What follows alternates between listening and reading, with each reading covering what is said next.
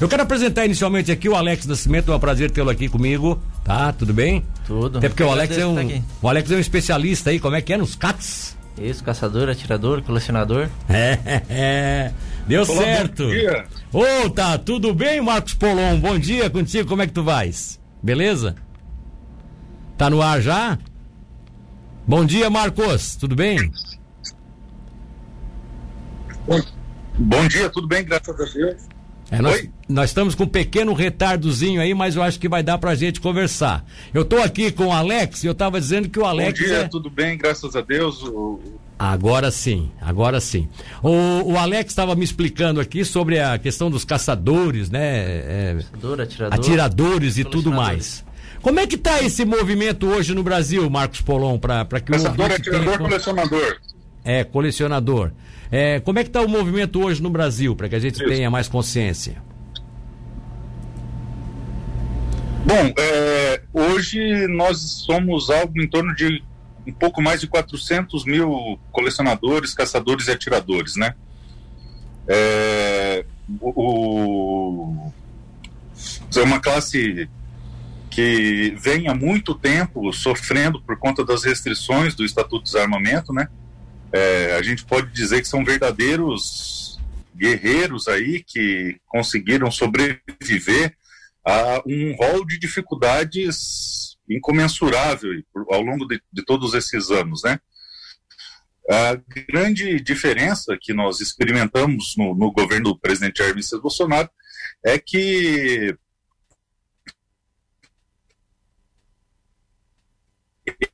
ele efetivamente tem dificuldade, tem que a burocracia ter acesso a um armamento efetivo. Hoje a gente tem acesso a armas eficazes, não só para o esporte, mas também para a caça de controle, né, os manejadores de javali. E por conta disso a gente é, acredita que, que a perspectiva no, nos próximos anos é, é de melhora, né? Basicamente é esse, esse o quadro. Me ouve aí, Tubarão. Alô? Tô ouvindo bem, tô ouvindo bem, estamos ouvindo e te vendo bem aqui, fica tranquilo, tá? É, a gente tem um pequeno retardo aqui na, na, negociação de conversa, mas deixa eu só te fazer uma pergunta, depois tu fica à vontade para te responder. É o seguinte, tá. é, é, houve toda uma expectativa, do, principalmente daqueles que votaram no Bolsonaro, principalmente por causa disso, porque ele sempre foi um pregador de liberar o armamento para a população tá? E muita ah. gente votou no Bolsonaro em virtude disso. Você acha que o governo dele conseguiu corresponder a essa expectativa da maioria dessa população que acabou votando nele? Ou tem muita coisa por fazer ainda, Marcos Polon? Veja, é, é, só me deu o, o, nome do senhor aqui para que a gente Milton. possa conversar com mais tranquilidade. Meu Oi? nome é Milton. Milton Alves. Milton, Perfeito, Milton Alves. Um grande abraço para você, pessoal da Cidade FM aí de Tubarão. Milton, a questão é a seguinte, tá? O, nós vivemos por um, algumas décadas aprisionados em uma legislação totalmente desarmamentista, um governo desarmamentista, e o presidente vem se dedicando a devolver a liberdade que nos foi tirada, não só no governo Lula, não só no Fernando Henrique, que criou o, o Sinarme, que é o sistema de hoje, e o Lula, o Estatuto do Desarmamento, mas algo que vem de muitos anos. O desarmamento no Brasil é o que remonta até antes de Getúlio Vargas, para te ter uma ideia, tá? Mas o presidente vem se empenhando, sim, em restabelecer essa liberdade ao povo. O que que ocorre? É, não é tão simples assim, por conta da complexidade da legislação, e claro, nós vivemos numa democracia onde temos três poderes é, efetivamente bem definidos, né, onde o, o, presidente pode muito, mas não pode tudo. Então, na parte do presidente, o que ele pode fazer, ele tem se empenhado sim. A dificuldade é que, para muita coisa passar, precisa do apoio do legislativo, precisa da compreensão do judiciário, e a gente é, necessita dar esse respaldo, dar essa, é, é, como que eu vou dizer, construir essa força política. O presidente ainda não conseguiu nos garantir tudo o que ele pretende, mas nós vivemos o melhor momento. Nós nunca tivemos a liberdade que nós temos hoje. Eu vou te dar um exemplo muito simples, Milton, para que você possa entender. Até muito tempo, até muito pouco tempo atrás, a gente só tinha acesso ao que a gente chama de calibres anêmicos, né? Calibres que não têm uma eficácia muito é, é, é considerável, como por exemplo 38, 380 e algumas pessoas até tinham o calibre 32. Hoje, por conta das alterações do presidente, nós podemos adquirir um armamento, é, como por exemplo, o cidadão comum pode adquirir um, um armamento como, por exemplo, o 9 milímetros, é, é, o ponto 40, até o 357, o que era impensável até pou, pouquíssimos anos atrás, né? Agora, é, coloca uma coisa, Marcos. É, é, o que tem muita, o que tem muita discussão é com relação hum. à legislação mesmo, né? Até que ponto foi esse relaxamento Sim. da legislação? Você hoje, por exemplo, Sim. você como especialista, como advogado, você ter feito várias orientações, inclusive nos seus vídeos, nas redes sociais, na internet, principalmente no Facebook, onde você ensina como é que as pessoas que estão aí sem saber direito se já, já pode ou não ter uma arma, tem que fazer facilitou isso, ao menos esse, esse, essa aproximação das pessoas com as armas? Sim. sim, Milton, sim, mudou muito, mudou muito. A questão é a seguinte: hoje qualquer cidadão, qualquer cidadão em todo o território nacional tem direito de adquirir pela Polícia Federal até quatro armas de fogo de calibre permitido. O que, que são calibres permitidos hoje no, no Brasil por conta dessas alterações? Até 1.620 joules. Para a gente poder exemplificar, para ficar mais fácil de entender, você pode adquirir qualquer até quatro armas, seja armas longas ou curtas, até o calibre 357, por exemplo, para botar um, um, número que é o que o pessoal está mais acostumado. Então, ponto .40 pode, 9 milímetros pode, e o 357 também pode, seja arma curta ou arma longa.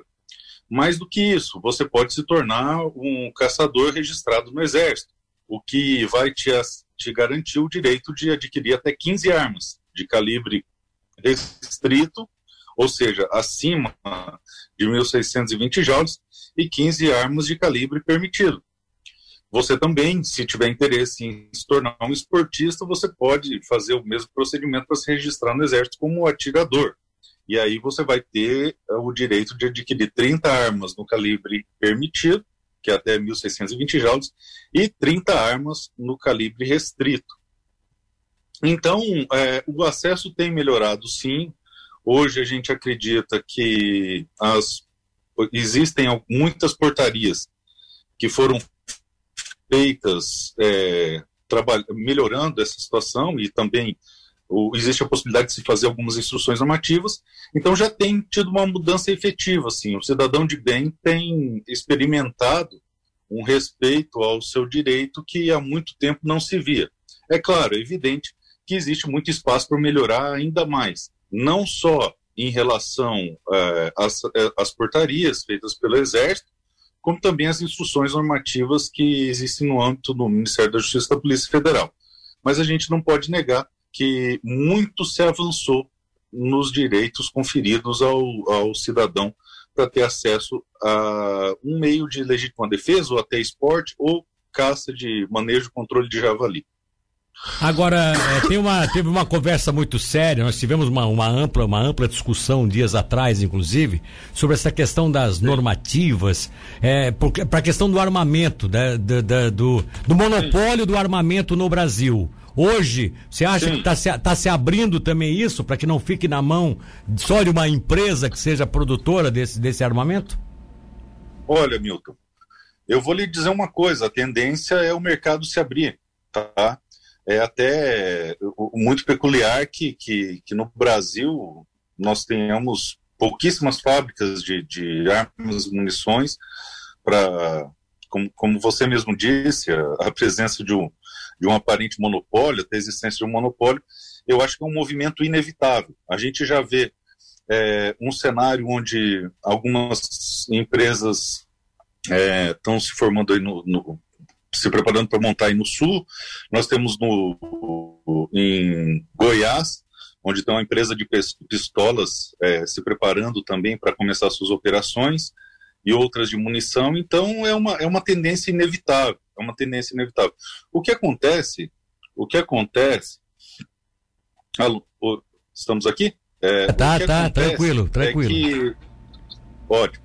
O que acontece é que, por conta dessas restrições, o Brasil era um mercado bem complicado de se entrar. No entanto, nós acreditamos que, que é, é, evidente que nos próximos anos essas outras empresas adentrarão a, a, ao território nacional, já tem vários processos. É claro, existe todo um entrave burocrático que, é, que tem que ser enfrentado.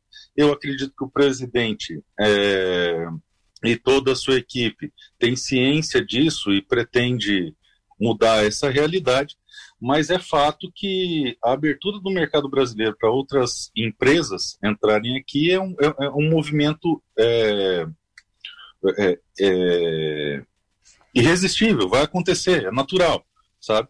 Então, o, o, o que vai, o, o, que eu creio é o seguinte, que a, a empresa nacional vai acabar se destacando, como se destaca lá fora, por conta do, do custo-benefício, é, de um produto que tem a sua qualidade e que é vendido muito bem lá fora, principalmente porque existe uma relação custo-benefício muito bem estabelecida. Então, da mesma forma que os produtos nacionais são comercializados nos Estados Unidos, por exemplo, acredito que a empresa nacional aqui é a terceira mais vendida nos Estados Unidos. Com o tempo, ele vai, vai acabar acontecendo a mesma coisa aqui. A ideia é essa. E como o Brasil é um mercado em expansão, passa a ser um mercado muito atrativo para todas essas marcas. Nós temos notícia de, de, de muitas marcas de, de, armamento e munição é, pretendendo se instalar no Brasil, Milton. Tá certo. O, o, o, deixa eu só fazer uma pergunta aqui. O, o, ele está ainda no ar lá. Ô Polon, Polon, deixa, deixa eu te fazer. É, eu tô sem sinal dele agora, ele tá falando, enfim. Mas, ô Polon, deixa eu só te fazer uma pergunta aqui sobre uma questão assim, posse e porte, tá? Tem inclusive um cidadão, Lucas Garcia da Rosa, que é nosso ouvinte, que disse assim, ó, posse de arma tem meu total apoio, a posse tem dentro de casa para proteger a propriedade. Já para sair na rua, eu não aceito. Você tem, vocês têm notado que a procura maior realmente é só pela posse ou o porte também tem, tá, tem sido bem procurado aí por as pessoas que, que pedem orientação. Sim, é... o, na verdade, o, a posse acaba sendo o primeiro passo para qualquer coisa, tá? Não tem como nem pedir o porte sem que você tenha arma. Pelo sistema atual nosso, diferente de uma CNH, onde você se habilita para dirigir qualquer carro que você tenha na sua mão, no Brasil, nós temos adquirido. Então, o primeiro passo é sempre a posse. É, as pessoas rompem todo esse preconceito, esse medo de acesso às armas, primeiro num procedimento de posse do Sinarme. E depois algumas procuram o porte. Eu entendo a preocupação do, do ouvinte aí, é algo natural, porque o brasileiro, por conta de, de todos esses anos de desarmamento, criou uma série de preconceito em relação às armas. Mas a, verdade, a questão é a seguinte: na década de 90, por exemplo, até a década de 90, por exemplo, o porte de arma era sequer crime, tá? E na minha região, eu sou do Mato Grosso, do interior do Mato Grosso do Sul, tá? E tenho família no Rio Grande do Sul, muitos parentes no Paraná, alguns em Santa Catarina. E assim como no Mato Grosso do Sul, a gente vivia uma tradição de, de caça e de tiro muito similar a de vocês aí. E a maioria das pessoas que eu conhecia portavam armas. E nunca houve nenhum incidente, nada que justificasse esse temor. O grande problema é que, por conta de vários anos de desarmamento, as pessoas é, criaram mitos e começaram a acreditar que o porte é algo muito é, perigoso. Mas veja, existem milhares de pessoas hoje que portam arma regularmente. Pessoas ligadas à segurança, pessoas ligadas à justiça, promotores, juízes, alguns advogados. Então não existe razão para esse temor. Tem um mito é, no Brasil que fala, ah, vai ser um tiroteio a céu aberto na rua. veja, veja bem, Milton, o tiroteio já acontece feito pelos criminosos, onde nós desarmados somos apenas vítimas. Então a gente precisa mudar essa perspectiva, porque só o fato do bandido cogitar a possibilidade do, da vítima estar armado, ele pensa duas vezes. Mas eu entendo a posição do seu ouvinte e a posse é o primeiro passo para ele começar a entender a importância de se possuir e portar armas de fogo, viu? Conosco aqui, não sei se tu estás acompanhando pelo, pela, pela imagem, não sei se tu estás conseguindo acompanhar, mas está aqui o Alex Nascimento, que foi o nosso contra, foi o nosso contato pra, com você, né? O Alex é um armamentista aqui da região e ele queria te fazer uma pergunta aí. Faz aí, Alex. Bom, é, é claro que só o fato de o bandido ele pensar que você pode ter uma arma já diminui muito a chance que o crime aconteça, né? É, a gente vê pelas estatísticas que o crime tem caído drasticamente. E a questão tanto da posse como do porte de arma se refere também que a pessoa, ela estando na rua, vai diminuir muito mais, né? E assim, ó, é, eu queria que tu comentasse também é que a questão do armamento não é só é, defesa, mas é uma questão de liberdade. Tá certo. Só que eu, eu quero que você comente. Você tem, você tem um minuto e meio para nos aguardar aí, porque a gente vai ter que fazer um intervalo comercial aqui. Sou obrigado a chamar o comercial. Você pode continuar conosco, Polon?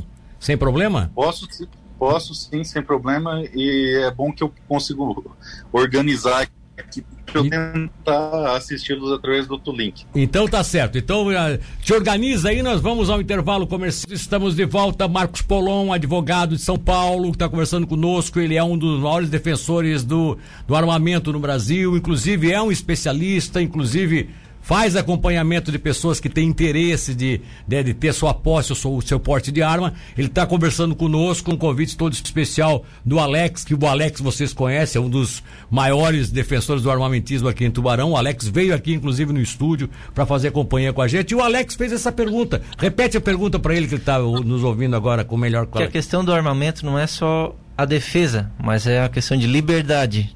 Queria que comentasse Exato. sobre isso um pouco. Fala aí, amigo. Bom, primeiro eu quero, eu quero, eu quero cumprimentar o Alex. O Alex é um grande parceiro, um companheiro nosso aí de luta, é, trabalhando para que as pessoas tenham acesso a meios aptos de legítima defesa. E a questão do, do da, da, da, relação do armamento e liberdade é muito simples, tá? É, a que, o, o, você percebe ao longo da história que só são desarmados na história os escravos e os derrotados em guerra.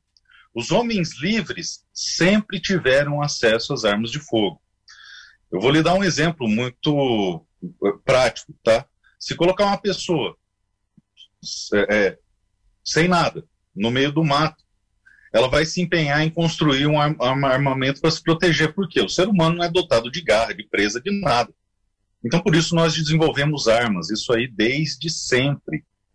Acontece que, por conta dessa, dessa distorção cultural, criou-se todo um mito em torno disso.